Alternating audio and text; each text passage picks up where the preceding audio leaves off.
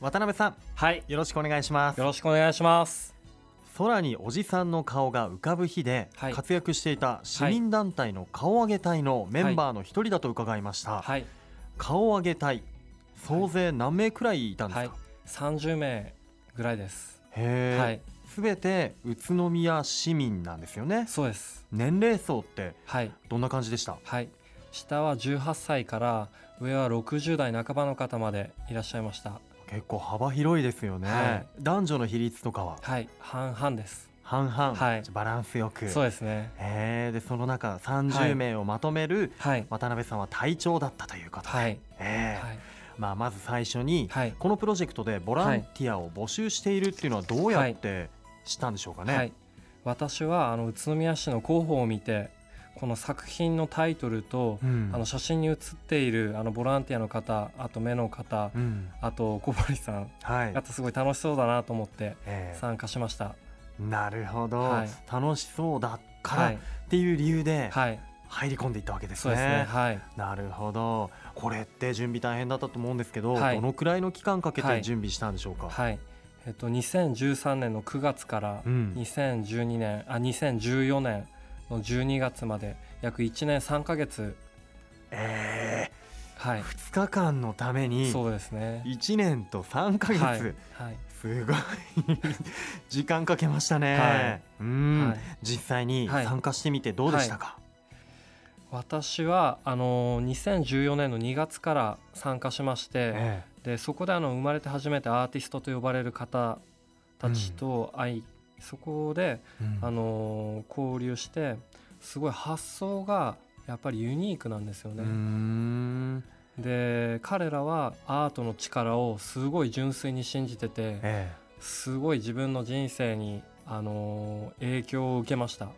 えなるほど、はい、あともう一個聞きたかったのが、はい、えーその目の方たちのユニークな部分とかにはい。惚れ込んでということだったんですが、はい。今回のこのおじさんの顔が空に浮かぶ日っていうのは、はいはい。なんかどういった思いがあったんでしょそうですね。このもともとおじさんの顔が浮かぶっていうのは、うん。あの目の高人遥さんが、う、うん。あの14歳の時に夢の中で見た光景っていうのをコンセプトに今回作品作りえに、あの作品を作りました。えうん。あのそれでやっぱり思い入れっていうのは彼女が14歳に見た夢が、うん。今彼女は、まあ、1415年経って、うん。それが夢になって、うん。突然宇都宮市の街の中に現れるっていううん。不可解な出来事じゃないですか。ええ。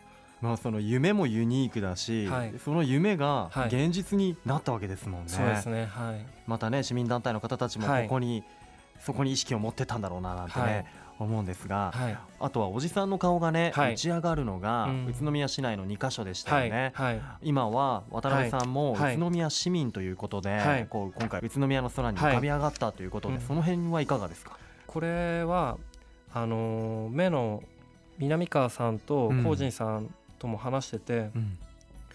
で日本中で宇都宮だけじゃないですか浮かんだのって、はい、それもたった2日だけ。うんで今までもなかったしこれからもないんですよ。うん。それを自分が生まれた土地であの見ることができたっていうのはうん。すごい幸せですし、うん。あの誇りに思います。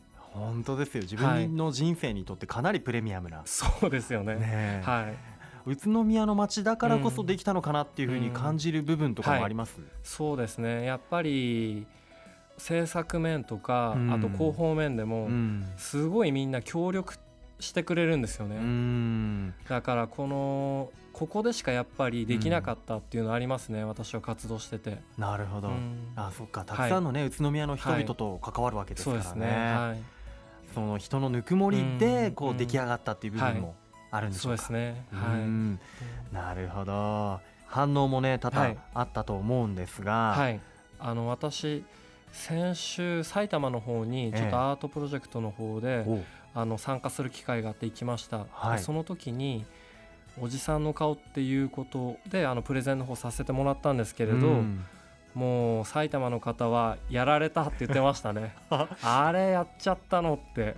宇都宮やりやがったなみたいな、うんそうですね。うん。うわやっぱりね、はい。県外の方からしても、はい宇都宮すごいなっていう PR にもなったと思いますし、ね。うん。本当宇都宮市の街のね、はい株が上がったなっていうふうに今感じましたね。そうですよね。うん。で大きなおじさんの顔がね、はい。空に浮かびましたよ。はい。こう宇都宮って、まあ、はい。僕アートと宇都宮っていう結びつきっていうのがあまはい。り今まで意識してなかったんですが、うん。はい。やっぱりそういった部分でも実際やってみて手応えってありましたかね？手応えそうですねありましたね。うんあの宇都宮はよくあのアートに疎いとか、うんそのなんかそうじゃなくてあの宇都宮でたまたま触れ合う機会がなかったって私は思うんですよ。うんすごいやっぱり今回の作品もそうですしあの市民で集まってボランティアの方もすごいやっぱり熱い方が多いんですよね。うんそれを今回この作品としてあのみんなで協力してあげていろんな方に知ってもらうきっかけになったと思うんですけど、うん。やっぱり宇都宮ってあのその機会をもっと増やせば、うん。もっともっと盛り上がるっていう土壌はあるんだなってそれはすごい感じましたね。はこういった機会がもっとね増えていくといいですよね。そうですね。ん。はい。そうすれば、はい、まあ餃子の街、カクテルの街、うん。ジャズの街、自転車の街だけじゃなくて、うん。アートの街、宇都宮っていうのも、ん。じゃあなくはないと。そうですね。ね。なるほど。あの渡辺さんは今会社員でいらっしゃいますが、はい。今回このような本当ね素敵な経験をして、今後新たなはい。目標もはい。できたそうですね。そうですね。今回あのー私はあの顔上げ隊っていうこのボランティアの方たちもやっぱりすごい熱い方が多くて、うんでこの作品で解散してしまうっていうのはやっぱりもったいないっうん、ていう話が去年から出てまして、はい。じゃあこのメンバーで何か全く違う作品を作ろうっていう今話はしてます。へえ、何か計画中ってことなんですね。そうですねはいその内容なんかは。その内容はちょっとまだうわちょっと言えないですね。聞きはいたい。わー、本当ね渡辺さん、熱い方なんではい。これは楽しみにしてますよ。はい。本当に。はい。やっぱねボランティア活動をきっかけにうん。渡辺さんもはい。顔上げ隊の人々にもね、うん。絆が生まれてそう今こう新しいいプロジェクトが始まろうとしていはいるというところで、はい。またこの街宇都宮をはい。アートではい。びっくりさせてくださいね、はい。ありがとうございます。楽しみにしています、はい。さあ最後に2人でこのワードで締めたいと思いますよよろしいでしょうか、はい。いきます。アートで愉快な宇都宮